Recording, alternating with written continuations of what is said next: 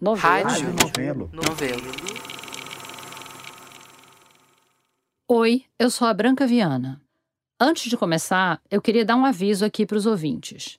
Essa série fala de violência e violência sexual. Então, fico alerta para quem é sensível a esses temas.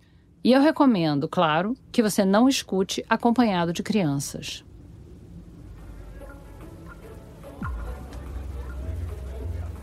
Hoje a gente vai começar com uma história que aconteceu em Planaltina, que é uma cidade satélite de Brasília. Era 23 de dezembro de 2012, pertinho do Natal. Mas essa história não tem nada de natalina.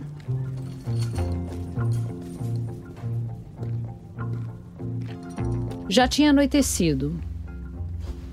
Um cara, o Leonardo, que estava com 22 anos na época, discutiu com a mulher dele. Ele saiu nervoso de casa e pegou o carro. A umas poucas quadras dali, tinha uma família reunida na calçada, combinando os últimos detalhes da ceia de Natal no dia seguinte. Mal deu tempo deles verem o carro dobrando a esquina desembestado. Era o Leonardo. Ele perdeu o controle do carro e subiu na calçada. A mulher mais velha do grupo morreu. Os outros tiveram ferimentos mais ou menos graves. Os homens da família juraram o Leonardo de morte. Mas o desfecho dessa história foi muito diferente do que a gente podia imaginar. Crime e Castigo, um podcast original da Rádio Novelo. Episódio 4 Restauração. As testemunhas que estavam na rua na hora do atropelamento contaram que o Leonardo largou o carro para trás e fugiu correndo, sem prestar socorro. No dia seguinte, véspera de Natal, parentes e vizinhos das vítimas botaram fogo no carro dele em protesto. Naquela mesma tarde, o Leonardo se apresentou na delegacia, prestou depoimento e foi liberado em seguida. Ele foi indiciado pelo crime de homicídio culposo que é como se chama quando o assassino não tem intenção de matar, e podia responder ao processo em liberdade. Só que as famílias do Leonardo e das vítimas eram vizinhas. Todo mundo se conhecia. O Leonardo até jogava bola com os filhos da mulher que morreu no acidente. Óbvio que a amizade não sobreviveu ao atropelamento. Quem contou essa história pra gente foi a juíza Catarina Correia, a Catarina acompanhou de perto a história do atropelamento em Planaltina. E ela ouviu várias vezes a família vítima do acidente e também o Leonardo. Ele saiu realmente fugido porque os filhos da senhora que faleceu diziam que se ele aparecesse por lá, eles o matariam. Para não ter que encontrar os vizinhos, ele se mudou para outra cidade, sozinho. A família dele continuou morando na mesma vizinhança vez ele tentou, ele tentou não, ele foi no porta-malas do carro de um amigo, escondido, lá no bairro, para ver a filhinha dele de dois anos. E a menina, depois que o viu, não queria largá-lo, não queria deixá-lo embora. Papai, você tem que ficar, por que, que você tá fora, papai? Enquanto isso, a família das vítimas do atropelamento tinham que lidar não só com o luto da avó que morreu, mas também com as sequelas dos outros atropelados. Uma criança precisou fazer uma traqueostomia e perdeu a visão de um dos olhos. A mãe dessa criança teve lesões leves. Já a nora da senhora que morreu, além de ferimentos leves, não conseguia mais engravidar depois do acidente, que era um plano dela desde antes. Imagina, a convivência entre as famílias vizinhas era a pior possível. A mãe dele, a mãe do Leonardo, dizia que era um constrangimento horrível para ela. Porque uma das filhas da senhora era a caixa do, do único supermercado lá da comunidade. E toda vez que ela ia ao supermercado, ficava aquele clima horrível entre elas duas. Enquanto isso, o processo judicial estava correndo. E cada vez que tinha uma audiência, a tensão crescia ainda mais. O Leonardo só conseguia entrar no fórum protegido por seguranças porque os irmãos iam para fora, a comunidade ia para fora com a ideia de linchar, enfim, de pegar o Leonardo, né? Aqui comigo a Flora Thomson Devô e a Paula Scarpim, da Novedo. Linchamento é uma resposta que a sociedade determinou que não é aceitável, né? É, não, não é aceitável. Mas eu acho que seria aceitável, a gente entenderia como uma resposta assim adequada, entre aspas, se o atropelador ficasse preso numa cela durante uns anos. Isso seria considerado normal. Ah, mas será que existe alguma resposta à altura dessa perda, de uma perda daquele tamanho? A avó morta, a criança cega de um olho, todo mundo traumatizado. Hum, acho que não. Enfim, o Leonardo confessou o crime, é, ia responder em liberdade, mas assim, mesmo que ele tivesse sido preso desde o começo, sei lá, as vítimas difícil sentir que a justiça tinha sido feita, né? É. é. Só que esse processo não seguiu pelo caminho tradicional. Ele foi encaminhado para o núcleo em que a juíza Catarina Correia trabalhava. Se você ouviu Praia dos Ossos até o final, talvez se lembre do nome ou da voz da Catarina. Ela foi a primeira pessoa a falar para a gente de justiça restaurativa. A Catarina coordenava o Núcleo de Justiça Restaurativa do TJ do Distrito Federal. Ela contou para a gente como o caso se desenrolou. Mas antes, eu queria contar outra história que aconteceu em Santarém, no Pará. Mais especificamente em Murumurutuba, que é um dos quilombos da região. Lá também, assim como em Planaltina, a comunidade passou a viver num clima de tensão constante por causa de um conflito entre moradores. Quem contou essa história pra gente foi o Mike. Eu sou Mike Kumaruara, né? Eu, eu pertenço a, a essa etnia Kumaruara aqui do Baixo Tapajós. Me considero um, um índio preto da Amazônia. Eu sou um militante do movimento indígena aqui, do grupo Consciência Indígena. Também sou um ativista do movimento negro aqui nessa região. Só que antes de ouvir sobre esse conflito específico, é importante a gente entender melhor a região. Só, gente, Santarém está no fogo cruzado, né? A gente vive uma cidade tensa entre quem vem de fora e quem historicamente está por aqui. A gente está aqui. Curiosamente, um dos marcos da história de Santarém é o fim da Guerra Civil Americana em 1865. Quando as famílias brancas escravocratas perderam, eles vieram para a região de Santarém e essas famílias ganharam ações afirmativas do Estado, né? Ganharam terras, ganharam títulos e se associaram à família do Barão de Santarém e ganharam grandes extensões de terras e automaticamente escravos, né? E esses escravos dessas grandes propriedades foram fugindo e formaram quilombos e foram nesse... Quando a escravidão foi abolida no Brasil, grande parte dos quilombolas preferiu continuar morando nos povoados que eles tinham formado. Acontece que foi só 100 anos depois em 1988, que a Constituição brasileira garantiu que os quilombolas tivessem direito à propriedade e ao uso da terra em que já estavam morando havia tanto tempo. Assim como Palmares aqui na Amazônia, nós tivemos muito território onde negro, indígenas se juntavam e tentavam sobreviver.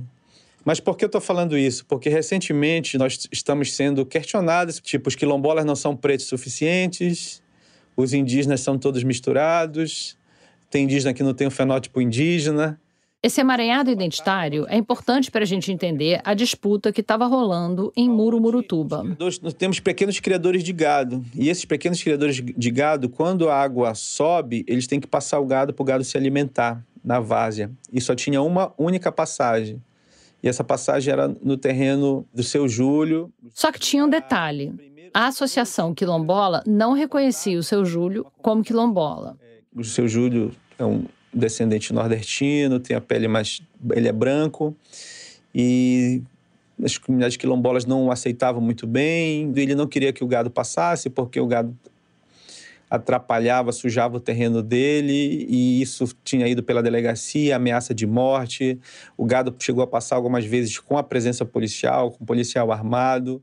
Para resolver o problema, a polícia chegou a escoltar o gado para a várzea pela propriedade do seu Júlio. Só que ele não queria deixar o pessoal voltar com o gado pelo mesmo caminho. O tempo ia passando e ninguém conseguia chegar a um acordo. E isso chegou nas nossas mãos na Clínica de Justiça Restaurativa, né, que é ligada à universidade, em parceria com o Ministério Público. Na época, ele tinha acabado de entrar para a Clínica de Justiça Restaurativa da Amazônia, que é da Universidade Federal do Oeste do Pará. A disputa pela passagem do gado ia ser o primeiro trabalho dele como facilitador. Facilitador é alguém treinado para mediar conflitos. Lembra da Valentina Homem que apareceu aqui no episódio passado? Ela que tentou encontrar um caminho extrajudicial para responsabilizar o estuprador dela? Sem saber, ela e a amiga advogada dela, a Júlia Sandrone, reinventaram o principal pilar da justiça restaurativa. Basicamente, a justiça restaurativa é mesmo aquilo que a Valentina tentou fazer.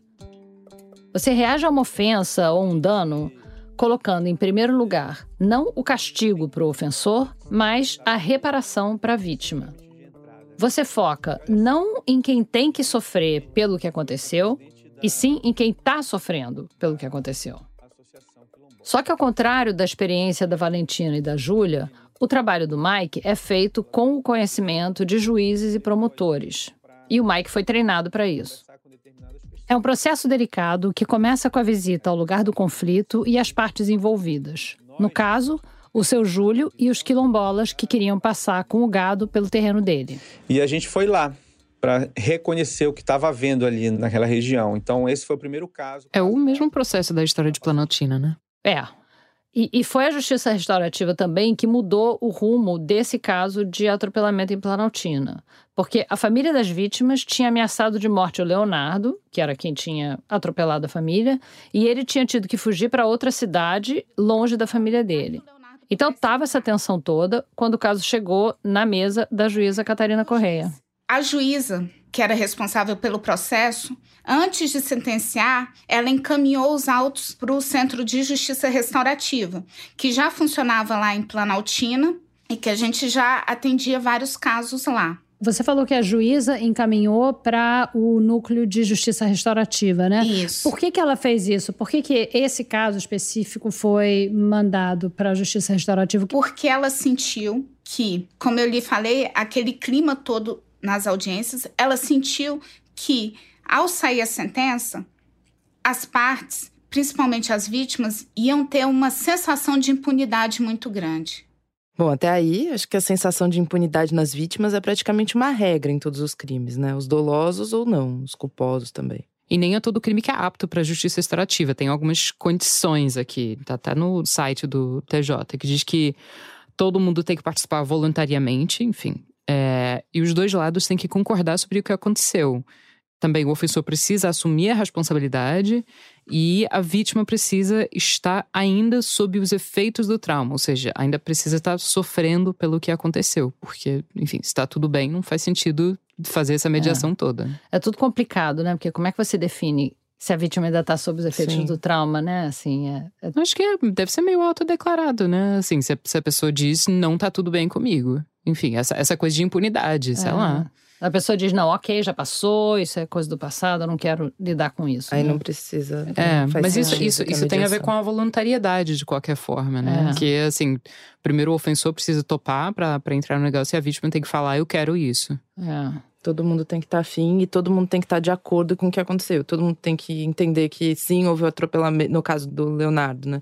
Sim, teve um atropelamento, sim. Enfim, eu, matei essa senhora. Sim, matou, mas também foi sem querer, né? Imagino que isso faça parte da narrativa, porque Inclusive a, a família podia vítimas. dizer. A família sabe que ele não planejou atropelar essas pessoas. É. é. E não é, não é bem como a gente pensa, né? Porque a gente pensa só na gravidade do crime. Nesse caso, por exemplo, o fato dele ter feito ou não de propósito, mas o fato de que morreu uma pessoa, né? Então o que a gente pensa é assim: se o crime é sério demais para passar pela justiça restaurativa, ou se ele é leve demais para merecer esse investimento todo de tempo, de facilitadores, de reuniões antes dos encontros e tudo. É, mas é na verdade. não é, é essa triagem, né? Não é assim, pois é. Mas, na verdade, o, o que parece ser mais importante é a natureza da ofensa, se tem uma vítima, né? E se os dois lados topam conversar. São os facilitadores que vão confirmar todas essas condições antes do processo começar, né? Então, os facilitadores, eles entraram em contato com, primeiro, o próprio Leonardo, porque o primeiro contato é sempre com o ofensor na nossa prática, porque a ideia é de que de nenhuma forma nós revitimizemos a vítima. Então, se eu chamo a vítima e digo: olha, eu tenho isso para te oferecer, e depois o ofensor não quer participar e eu vou chamar a vítima, olha, eu não tenho mais nada para te oferecer, de alguma forma eu estou revitimizando. Então a ideia é sempre esse cuidado com a vítima. Então, entraram em contato com o Leonardo, tiveram vários encontros com o Leonardo para entender se ele tinha condições de participar, se ele assumia as responsabilidades dele e se ele tinha realmente alguma coisa a oferecer para as meninas. Essa coisa a oferecer não é necessariamente uma compensação material. É mais no sentido de estar aberto ao diálogo, de assumir a responsabilidade. E então, quando os facilitadores perceberam que o Leonardo poderia participar, eles entraram em contato com a família, com as vítimas, né? Com a filha da senhora que faleceu e a nora, e também com os filhos, com os irmãos.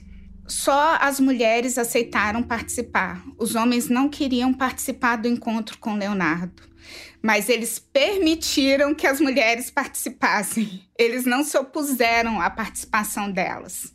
E então se iniciou o processo também com elas, com a escuta delas, com esses encontros com elas, para entender quais, quais foram os danos que elas sofreram, no que elas necessitavam ser reparadas, quais as perguntas que elas queriam que o Leonardo respondesse. Esses encontros que você está falando são encontros antes da, delas se encontrarem com o Leonardo. Antes, são encontros com a equipe, né? Com a equipe, com os facilitadores. Foram 14 pré-encontros tá. nesse caso. Até os facilitadores sentirem que as pessoas estavam seguras e preparadas para participar desse encontro conjunto. Porque a ideia é de que o trabalho do facilitador é o trabalho dos pré-encontros, é o trabalho de preparar as pessoas, porque o momento do encontro é daquelas pessoas. O momento do encontro pertence à vítima e ao ofensor. É nesses pré-encontros que é definido quem vai falar primeiro, quem pode estar presente, quem os dois lados do conflito gostariam que fosse lá para dar apoio. Assim, o crime, ele tira da vítima a sensação de controle, de escolha e de liberdade. E esse processo de preparação também já é um processo de devolução para a vítima desse, dessa sensação de controle, de liberdade, de escolha. Quando todas as partes estavam se sentindo seguras e preparadas, o encontro aconteceu. A primeira pergunta que a filha fez ao Leonardo foi: Por que que você fez isso com a minha mãe? Ela gostava tanto de você. E o Leonardo, como ele teve todo esse tempo de preparação, ele já entendia o que tinha acontecido com ele mesmo e ele podia se explicar.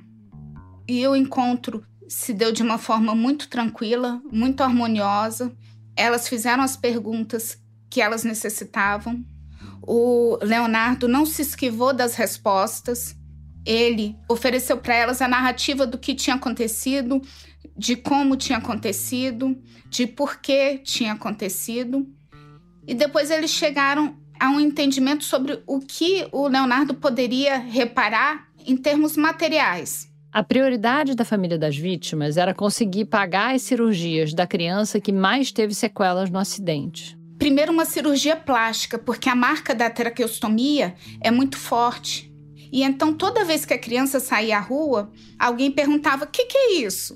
E nesse que que é isso vinha tudo à tona para a criança e para a mãe. E também a operação do olho da criança, porque tinha condições dela recuperar a visão. Então, esses eram os pontos mais importantes para elas. E o terceiro ponto, um tratamento para que a Nora pudesse engravidar, porque ela desejava demais esse terceiro filho. E entre os fatos e todo esse processo restaurativo passou mais de um ano e ela não conseguia engravidar. Então, no acordo, ficou estabelecido que ele arcaria com as cirurgias da criança e com o tratamento para que ela pudesse engravidar Nesse acordo, o Leonardo ia passar a pagar um valor mensal para a família das vítimas arcarem com as despesas médicas. Acontece que o Leonardo, para conseguir pagar mesmo esses valores mensais, ele tinha que voltar a morar na casa dele, porque ele estava pagando dois aluguéis. E para ele fazia muita diferença esse dinheiro do outro aluguel. Então, os irmãos permitiram que o Leonardo voltasse a morar na casa dele. Cara, eu fiquei, enfim, a gente tá falando sobre como que você pode reagir a, a, uma perda dessas, a uma tragédia dessas, e eu fiquei muito impressionado com esse caso, enfim. Hum. Vocês perdoem essa analogia que eu vou fazer. É, mas. é horrível. mas não, é, é que eu. Assim, eu, eu, sempre penso: tem, tem um restaurante Aquilo aqui no Rio que a gente adora, que tem um, um lema que é o seguinte: o melhor que um restaurante Aquilo pode ser. E nesse caso, parece meio que assim, o, o melhor desfecho que uma tragédia dessas pode ser, né? Sim, essa, essa analogia assim, cabe sem, muito bem. É, sem, sem querer não, ser, ser leviana, porque é real, é. assim, tipo. tira, tira, enfim, esquece o quilo, mas tipo assim, é, é, é, é, é uma merda. Então, qual que é, assim, melhor resolução para essa merda? Sim. É, total. porque a merda não vai desacontecer, né? Não. Não, pra é. família da vítima ainda vai ficar o trauma, o luto, mas eles pelo menos conseguiram reparar os problemas de saúde. Parece que eles ficaram mais apaziguados, né? É, pro Leonardo, acabou sendo também muito melhor, porque ele tava morando na outra cidade, longe da família. Da filha. E aí ele conseguiu voltar, longe da filha, pois é. E aí ele conseguiu voltar e morar de novo com a família dele. É, agora, só que esse caso de Planaltina é muito diferente do de Santarém, né? Tipo, acho que além da, da natureza do crime, Santarém não teve nenhuma morte, o caso ainda estava acontecendo quando o Mike foi chamado, assim, pensando na estrutura do, do processo. Hum. Tipo, esse caso só foi parar nos facilitadores da equipe da Catarina quando já tinha acontecido o, o atropelamento, enfim, não tinha como ter parado antes, né? Porque foi um acidente. Mas no caso do Mike, é, a equipe dele foi chamada quando ainda estava tudo acontecendo. Antes de dar uma merda maior, né? Isso. É. E, e, como que era isso, assim? Os quilombolas estavam ali na várzea esperando o Mike convencer o seu Júlio a deixar eles passarem com gado? Foi mais ou menos isso mesmo. Porque no caso deles, não foi o juiz que encaminhou o caso, como em Planaltina. Porque não tinha nem processo ainda. Quem foi procurar eles foi o presidente da Associação Quilombola, que já conhecia o trabalho da Clínica de Justiça Restaurativa e foi lá para ver se achava uma solução é, que não fosse chamar a polícia, né? É, antes de dar em tragédia. É, antes, porque eles tinham que decidir o, que o gado tinha que voltar, né? O gado tinha passado com o escolta da polícia. E agora o gado estava lá e, e alguma hora o gado ia ter que voltar por causa de cheia e seca e tal. E estava chegando perto dessa tinha hora. Sem passe, né? É. A gente tem que saber né, fazer esse trâmite de entrada, né?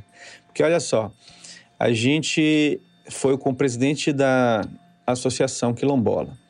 E aí a gente conversou com ele, ele relatou o problema e levou a gente para conversar com determinadas pessoas. Aí todo mundo dava uma visão do seu Júlio.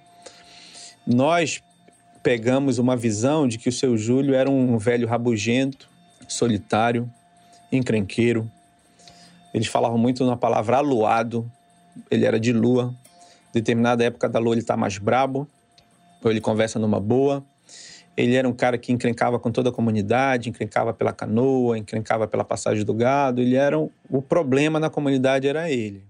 A impressão que o Mike tinha do seu Júlio depois dessas conversas era a pior possível ele não tinha a menor pinta de alguém que ia topar participar de um processo restaurativo. A, a, a imagem que foi criada na, na, nossa cabeça, principalmente na minha, foi do urtigão. Não sei se vocês lembram de um, de um quadro, Sim. de um gibi que tinha um velho, que tinha uma arma, que ninguém negava no território dele e dava tira. Sim.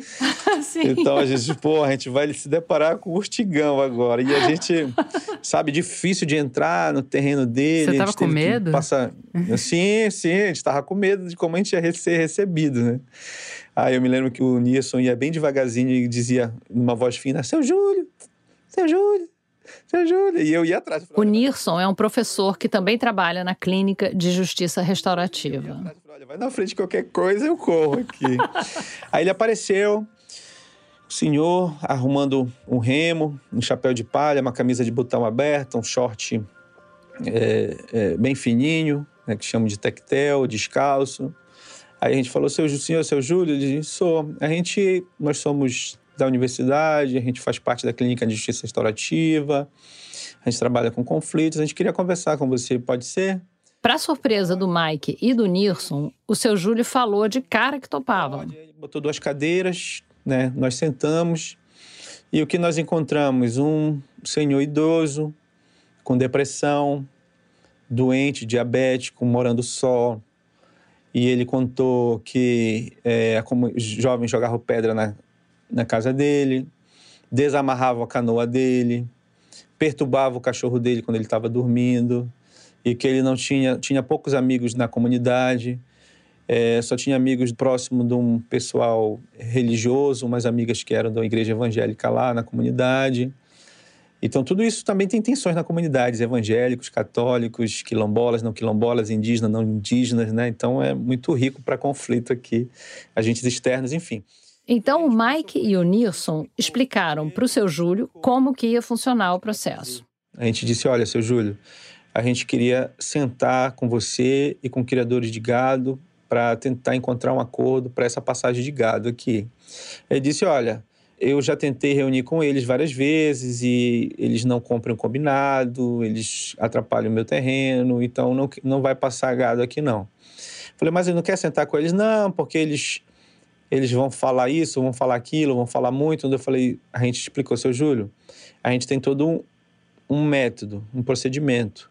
Não vai ser um bate-boca, não vai ser uma plenária, não vai ter caráter de assembleia e o senhor vai poder falar tudo que você quiser. O seu Júlio ouviu os argumentos do Mike e acabou se convencendo. Agora só faltava acertar os termos com os vizinhos quilombolas. Aí eu fui falar com o presidente da comunidade, ele disse que não queria participar do círculo porque seu Júlio não gostava dele e a gente ia ter dificuldade de estabelecer um diálogo, mas que os outros criadores de gados poderiam ir.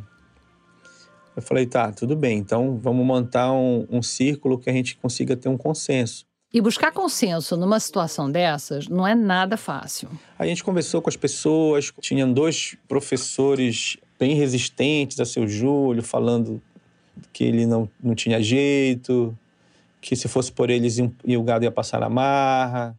Além da questão do gado, cada lado tinha muito preconceito em relação ao outro. Um o Júlio disse: Olha, aqui tem uma mulher que a gente de saúde que ela faz feitiço e tal, e ela é, sabe inimiga capital dele assim, né? E teve gente jogando pedra para o lado do seu Júlio também. Fazendo questionamentos de várias formas, até questionando a sexualidade dele, e o Mike ali, tentando conciliar os interesses dos dois lados. Sabe, eu falei, olha, isso, isso aqui, assim, tu, primeiro, você é criador de gado? Não, então, isso aqui não, não precisa, a gente não entra nesse debate. Eu quero reunir com os criadores de gado e o seu Júlio e tal. Pelo e visto, jogo de cintura é a alma do negócio. E assim como no caso do atropelamento em Planaltina, a preparação antes do encontro foi fundamental para os facilitadores mapearem quais eram as saídas possíveis para o acordo. E no pré-círculo com os criadores de gado, nós tínhamos uma alternativa, porque uma professora, que é a esposa de um criador de gado, disse: Olha, é possível passar pelo terreno do meu pai. E a gente pode falar isso para o seu Júlio. Mas a gente disse: então, o gado, como está em cima, né? Faltava uma semana para o gado ter que voltar. Ele tinha passado, mas tinha que subir.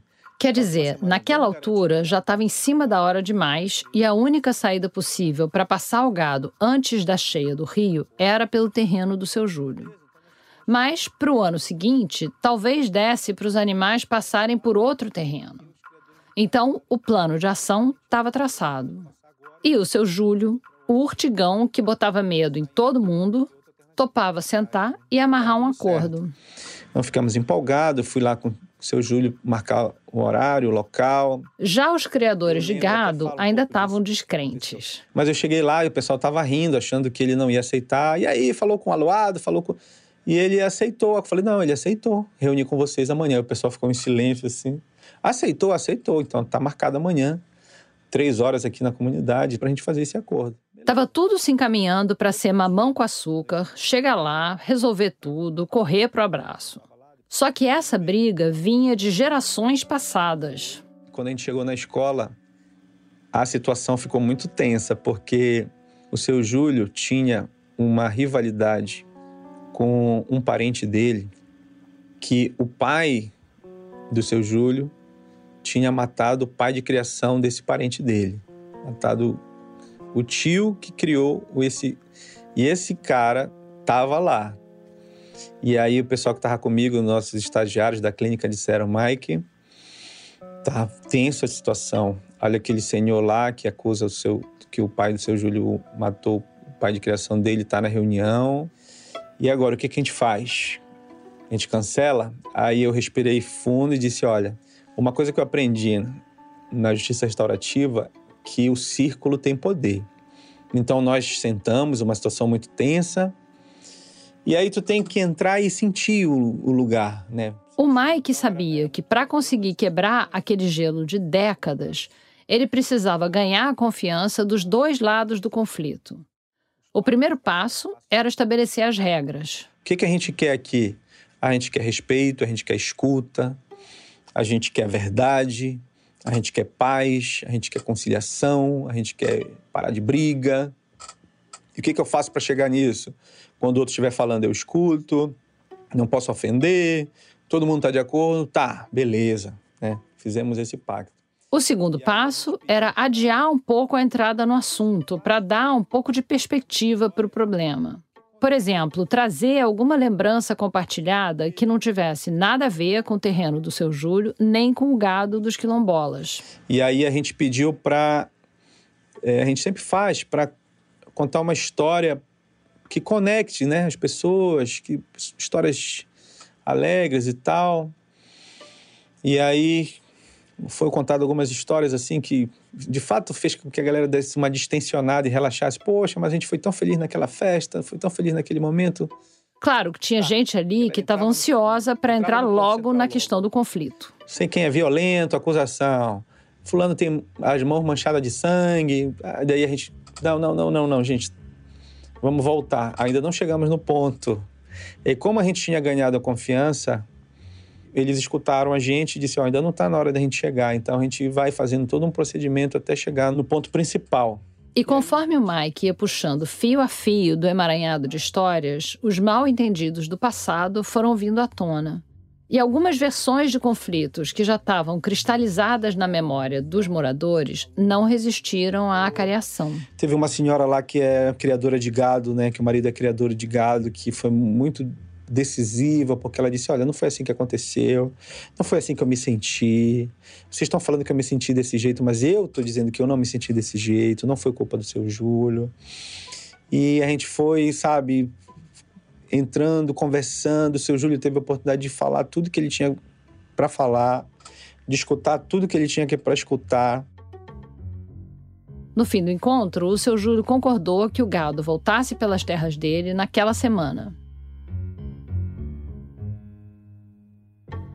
Essas duas histórias, a de Planaltina e a de Santarém, são exemplos de práticas de justiça restaurativa que já aconteceram dentro da justiça brasileira.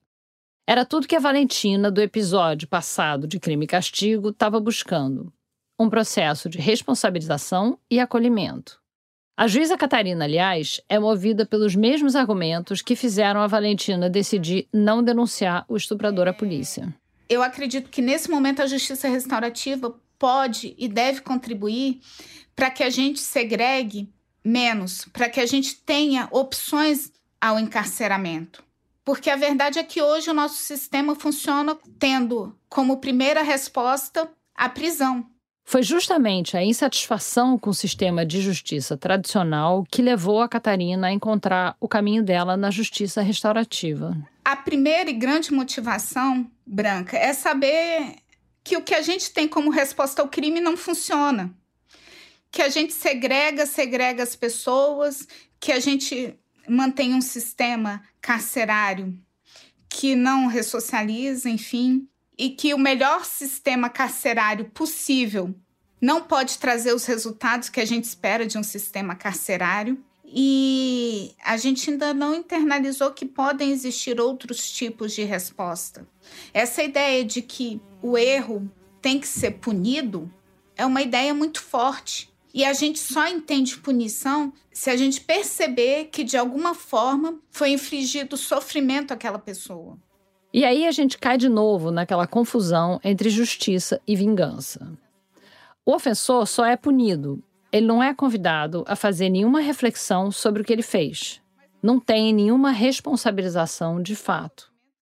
E um detalhe importante que a Catarina lembra é que um processo que prioriza a responsabilização em vez da punição está longe de ser uma pena leve. Porque se responsabilizar não é um processo fácil. Se responsabilizar é um processo duro, é um processo de sofrimento interno. Mas não é um sofrimento físico, não é um, um sofrimento que vai ficar visível nas páginas do jornal. Mas é muito duro, porque o que eu chamo o ofensor a fazer é sair de uma situação de passividade, de sair de uma situação de espectador daquele processo para se tornar protagonista dele, para tomar as rédeas daquele processo e para olhar para ele mesmo, entender o que ele fez, por que ele fez, as consequências do que ele fez para ele, para a comunidade dele, para a vítima, para a comunidade da vítima. Esse não é um processo fácil. É muito mais fácil você receber uma pena passivamente e reproduzir a ideia de injustiça. Porque para quem recebe uma pena, todo tanto é muito. Eu aproveitei para esclarecer com a Catarina uma dúvida que eu tinha desde que eu comecei a ouvir falar de justiça restaurativa. O fato do ofensor dar mais detalhes sobre o crime durante os encontros não pode impactar a pena dele? Não, Branca. Por quê? A maioria desses casos são encaminhados depois que ele já foi interrogado, ou seja, que ele já confessou no processo formal. E quando não acontece assim, quando acontece antes, se eventualmente não é possível o acordo, nada do que foi conversado no processo restaurativo chega ao juiz. Porque a prática de justiça restaurativa ela é confidencial. Então, o que a gente vai ter acesso depois é o termo do acordo restaurativo, quando esse acordo restaurativo é possível. Quando não é possível, o facilitador vai só devolver o processo, informando que não foi possível o acordo restaurativo e ponto. Ok, não impacta a pena dele para pior, mas pode impactar para melhor? É dito para ele, Branca, porque Primeiro, a, principal preocupação do advogado de defesa é que isso tenha repercussão na pena. Agora, o facilitador deixa bem claro, assim como o juízo, que pode ou não haver influência na pena. A ideia é que sempre haja porque a nossa lei já permite isso. Em tudo isso aí você pode inserir essa responsabilização e esse acordo restaurativo, mas a decisão é do juiz. E isso é deixado bem claro. Tanto é esse... No caso do Leonardo, o rapaz que atropelou a família em Planaltina, uma juíza iniciou e outro juiz terminou. Poderia ser que o juiz que pegou o processo no meio, que entrou, entendesse que não, olha, isso daqui para mim foi legal para eles, mas no meu processo aqui, na minha decisão, não vai influenciar. Então, isso é deixado bem claro. Então, pelo que eu entendo, no Brasil, a justiça restaurativa agora está com um pé fora e um pé dentro do sistema tradicional, né? É. Quer dizer, os casos que a gente viu aqui, no caso de Planaltina, estava dentro, porque foi uma juíza que encaminhou o caso para Catarina, que é outra juíza. Uhum. E no caso do Mike, estava fora, porque foi o próprio líder quilombola quem procurou a clínica dele diretamente, sem passar pela justiça. Mas essa clínica, enfim, funciona com o Ministério Público, então não é que está assim completamente ao, ao é, lado. Assim. É. Mas não teve um juiz é. que encaminhou não, o caso para o Mike. Não, não chegou a entrar pela porta do, do tribunal, porque é isso, um caso pode passar pela justiça restaurativa sem envolver tribunal, é, mas ainda com conhecimento das autoridades, ou pode entrar pelo tribunal e sair pela mediação, ou pode ir do tribunal para a mediação e de volta para o tribunal, se dá errado, né? É meio confuso. É, não, vamos lá. A Catarina contou que ali em Planaltina, os crimes leves, eles já vão para a justiça restaurativa meio que automaticamente. Uhum. Porque ele já tem um centro de justiça restaurativa ali. E mesmo os crimes mais sérios, eles podem optar por. Ou os juízes ou o juiz, a juíza, eles podem optar por levar para a justiça restaurativa para passar para uma mediação se eles acharem que é o melhor caminho para aquele caso específico. É, se é um caso que que faz sentido ter uma mediação seguindo aquela aquela lista que você tinha mencionado antes, né, de todo mundo tá de acordo sobre o que aconteceu no crime, a vítima ainda tá sob o efeito do trauma. Agora, se o processo vai para a justiça restaurativa e ele não dá certo, aí ele volta para a justiça tradicional. Não, isso de, de ofensas mais leves irem para a justiça restaurativa mais ou menos automaticamente, enfim, ouvindo a Catarina, fiquei pensando que Planaltina é quase como um futuro possível, né? Todos os processos do juizado especial criminal vão para a justiça restaurativa. A comunidade até já internalizou. Quando eu estava lá, eu uma vez recebi um termo circunstanciado que era uma briga entre parentes e que o ofensor foi lá na delegacia, relatou os fatos, e aí, no final do depoimento dele, ele diz que quer que seja feito pela justiça restaurativa. Ou seja, ele já tinha ouvido falar, já tinha visto que era uma experiência de alguma forma boa e que era que ele buscava do judiciário. Quer dizer, Planaltina é mesmo uma exceção. O processo restaurativo ainda está longe de ser uma medida comum no país e depende principalmente da interpretação do juiz responsável pelo caso. Para o bem ou para o mal, o sistema de justiça tradicional continua soberano. E a justiça restaurativa é mais uma ferramenta à disposição, mas como uma ferramenta opcional, digamos, e até bem pouco conhecida. Ela nem é considerada na maior parte dos processos. O Mike, o facilitador lá de Santarém, experimentou isso na pele. Um dia, quando ele estava saindo da clínica, feliz porque tinha acabado de mediar um círculo bem sucedido. Minha esposa ligou e disse: Mike, a nossa filha de 5 anos foi assediada. Um vizinho nosso passou a mão nela, passou a língua no peito dela e disse que estava dando amor para ela. Nossa, meu mundo caiu, gente. Nossa, aquilo ali foi uma, sabe? O Mike correu para casa e a filha contou para ele o que tinha acontecido. Porque assim, a, a, gente educa a nossa filha e diz assim: olha, minha filha, só quem pode trocar sua fralda é seu pai e sua mãe, ninguém mais pode pegar. E a gente fala suas partes íntimas, fala o nome certo, isso aqui é vagina, ninguém pode pegar nisso, né? E aí ela contou, né, como foi, e é um vizinho próximo, né? Aí, assim, a primeira reação é aquela reação da violência, né? Pô, meu irmão, se eu pegar esse cara, eu vou quebrar, né? Inclusive, uma orientação do vizinho: olha, meu irmão, pega um testado e, e arrebenta ele.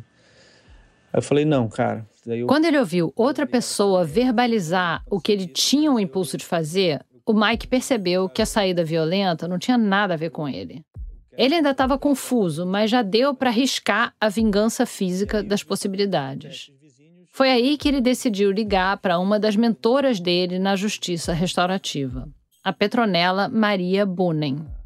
A Petronella, que todo mundo chama de Nelly, é uma facilitadora referência no Brasil.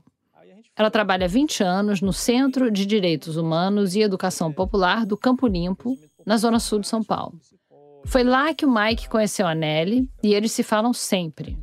Nesse dia, o Mike desabafou com a Nelly e pediu uma luz, ela, claro, falou o que ele queria ouvir.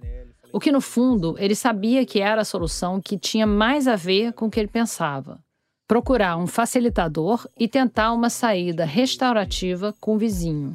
E aí, só que o que acontece? Os vizinhos fizeram uma denúncia anônima, a justiça mandou uma, uma intimação para eu levar a minha filha na delegacia da mulher, da criança, né? Quer dizer, aí já era tarde demais. Com a denúncia anônima, a decisão de como conduzir o caso tinha saído das mãos dele. Aí a gente foi na delegacia, aí tem um procedimento que é é um procedimento por profissionais, com um psicólogo, com assistente social, com uma médica, fizeram né, todo um exame nela, ela não tinha sido é, violentada, né, sofreu essa violência de passar a mão e fiz, fizeram um laudo todo, ela deu seu depoimento. Etapa seguinte, a audiência. O juiz responsável pelo caso convocou a menina para depor. Aí disse: não, você, você, a gente vai viver a revitimização. Não, não vai. Me falaram que era só na delegacia, acabou. A nossa advogada até disse: não, mas vamos, vamos, vamos levar, vamos levar. Eu me arrependo de ter levado ela. A gente levou. Ela relatou tudo, falou.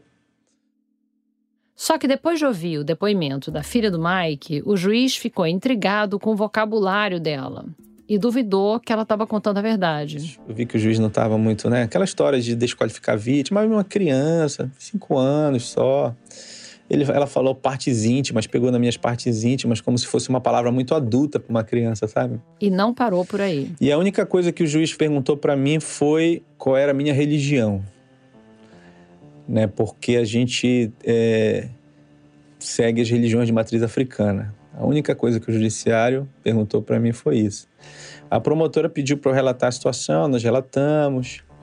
Não pediram para ouvir a mãe, a mãe queria falar, tirar o poder da mãe de falar. O Mike estava se sentindo de mãos atadas num caso de casa de ferreiro espeto de pau.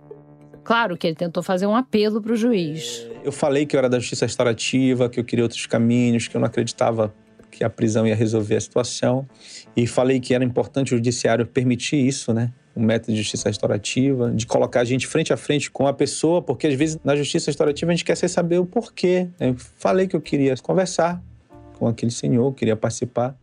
O juiz ignorou o pedido do Mike. O caso nunca foi encaminhado para a justiça restaurativa. O agressor foi absolvido em primeira instância e a promotoria recorreu. Nesse meio tempo, o vizinho se mudou e eles nunca mais se viram. E a justiça fez isso, né? Que a gente questiona. Não deu poder de voz para a mãe, não reconheceu as minhas necessidades, não deu poder para a gente. Simplesmente o Estado monopolizou e disse: olha, quem vai fazer a justiça sou eu levou, sumiu do caso. E é isso que a gente é contra tudo isso que a gente luta, a gente quer ter voz. E olha que nesse caso do Mike, para o sistema judicial, o caso foi totalmente resolvido. Não tinha prova, acabou. O negócio é que a gente não pensa no que, que acontece depois, né? No que, que vem depois do tribunal. Mas e quando você tem um processo de justiça restaurativa, né? O que, que acontece quando um caso é, assim, entre aspas, resolvido? se o trabalho é bem feito, as pessoas elas vão lembrar do facilitador com carinho, como uma pessoa que deu suporte, não como uma pessoa da qual eu necessito para. Você me entendeu? Eu construo o meu caminho. Só que no caso do atropelamento, a filha da senhora que morreu precisou entrar em contato com o facilitador uns dois anos depois do acidente. Dois anos depois, ela ligou para o facilitador dizendo que o Leonardo tinha parado de pagar. E aí o facilitador foi entrar em contato com o Leonardo, enfim, tentando localizá-lo, e entrou em contato com a mãe dele. A mãe do Leonardo contou que ele estava passando por dificuldades e por isso tinha parado de pagar o valor mensal. Mas o mais surpreendente da história foi a reação da família das vítimas. E aí, antes do facilitador ligar para as meninas para informar o que tinha acontecido com Leonardo, elas mesmas ligaram para ele e deixaram uma mensagem de voz dizendo que, olha, a gente já sabe o que aconteceu com Leonardo, não precisa pagar mais. O que a gente queria, a gente já conseguiu, que eram as cirurgias da criança. A gente está muito bem e a gente acha que ele está precisando mais do que a gente. E Uau. a gente agradece muito por tudo que vocês fizeram por nós. Que coisa, é, que história é essa, hein? Nossa. Em Santarém também teve um final feliz, né? E assim, o que me chama muita atenção foi a alegria no final do círculo, assim, eu falei com todo mundo, e quando eu saí, o seu Júlio levou a gente numa taberna e disse: Olha, eu não posso tomar refrigerante, mas eu vou comprar esse refrigerante para vocês aqui, um grapete e uma bolacha recheada para vocês comerem. A gente falou, não, não precisa. Não, não, faço questão, faço questão. Vou até tomar um gole de refrigerante porque eu estou muito feliz e rindo. Eu nunca tinha visto ele rir. E alegre, falando. Ou seja, ele precisava ser escutado, ele precisava ser acolhido, ele precisava que o seu entendimento fosse respeitado. E isso aconteceu. Esse caso, se não tivesse tido a interferência do Mike e do Nilson, é um caso que tinha cara de que ia acabar dando em violência, né? É. Alguém poderia ter morrido e aí outra pessoa poderia ter sido presa. Então, mesmo quando o sistema judiciário resolve, quer dizer, prende a pessoa, a cicatrização é horrível, né? Imagina como ficaria aquela comunidade que já estava tão. Já tá a flor tão... da pele. Pois é. Cara, assim, quando a gente entra nas histórias dessas, eu fico me encantando muito com essa ideia de um sistema comunitário de resolução de conflitos. Porque é isso, você vai na raiz do problema, você envolve todo mundo, dá para considerar todos os fatores, inclusive coisas que aconteceram no século XIX, sei lá, enfim, você não fica preso. Eu sempre gosto de, de, considerar coisas do século XIX. É. É, mas, e aí você não fica preso a uma fórmula, que é o que a gente tem. Tipo assim, esse tipo de crime vai tal tipo de castigo. Mas. Vai ver. Não, é que a gente meio que já viveu isso, né? Porque antes de ter um sistema judicial que fosse supostamente universal, que as regras valem para todo mundo, enfim, teoricamente, bem teoricamente, mas tudo todo bem. Todo mundo entre aspas. É, é, todo mundo entre aspas. Na ausência disso, é a receita perfeita para desigualdade de tratamento. E a gente meio que inventou nossas leis cagadas justamente para evitar isso, porque se você não tiver regra, meio que vale tudo, né? É, uma comunidade pode decidir que uma vida vale mais que a outra. Pode achar que uma mulher não tem o mesmo direito de reclamar da violência do marido. É, pode decidir que o marido tem direito a matar a mulher. Sim. Que é, né? Aquela, não aceitou o fim da relação. Não, foi lá e realmente matou, ela é. provocou. É, ela provocou. É. A gente já ouviu isso antes, né? Sim. Em algum lugar, né? É. Algumas vezes. É. Então, mas vocês não ficam curiosas para saber, nesses outros casos que a gente falou até agora, que não foram casos de justiça restaurativa, quer dizer, como poderiam ter sido resolvidos? Assim, a morte do Alex, a, hum. o assassinato do Rafael, o caso de fraude, de estelionato do João Luiz, a violência que a Valentina sofreu. Como poderia ter sido esses casos todos se tivessem passado pela justiça restaurativa? É difícil extrapolar, né? Mas a gente ouviu tanta história de como o nosso sistema tradicional é cheio de falha que, que é impossível não ficar um pouco otimista com essa perspectiva. De ter outra coisa, né? Exato. Então, resolveu tudo aqui. Tá aqui a solução para os problemas. É, acabou o podcast. ah, tá tudo resolvido. A gente já resolveu Bora, aqui. Partiu. Resolvemos a justiça é, agora. É isso? Porque viu, a galera já não entende de gênero, já não entende de violência doméstica. Aí agora vai tirar a mesa, fazer um círculo e vão se abraçar mesmo. Não tá entendendo? Então, isso foi, assim, foi um desastre. A escola nunca mais quis saber da gente, sabe? Assim, totalmente despreparado, totalmente inexperiente. Sem treinamento suficiente. Sem... Vai dar merda. No próximo episódio, a gente vai ver que não é tão simples assim. Crime e Castigo é uma série original da Rádio Novelo, realizada com recursos do Instituto Betty e Jacó Laffer e da Oak Foundation. Se quiser pegar mais referências daquilo que a gente vem falando, o nosso site é radionovelo.com.br barra crime e castigo. A idealização, a pesquisa e a apresentação são minhas, da Flora Thomson Devô e da Paula Scarpim. O roteiro é da Ludmila Naves e do Lucas Calmon. O André Emídio colaborou com a pesquisa. A Juliana Jäger é a gerente de estratégia e a Marcele Darrieux é a nossa gerente de produção. Guilherme Alpendre é o nosso diretor executivo. A produção é da Mari Faria. A checagem, da Marcela Ramos. A edição é do Luca Mendes. A sonorização é da Júlia Matos e da Paula Scarpim e a mixagem é da Pipoca Sound. A música original é do Pedro Leal Davi. A Fecris Vasconcelos cuidou da coordenação de estratégia e as redes sociais e relacionamentos são da Bia Ribeiro e do Eduardo Wolff.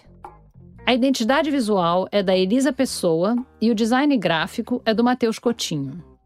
O web design e o desenvolvimento do nosso site são da Paula Carvalho e da Amanda Gedra. A gente gravou no Estúdio Rastro, no Rio, no Estúdio Madruga, em Brasília, e no Estúdio Audio Music, em Santarém. O trabalho de transcrição para esse episódio foi do Pedro Gutmann. Todos os episódios de Crime e Castigo já estão no ar.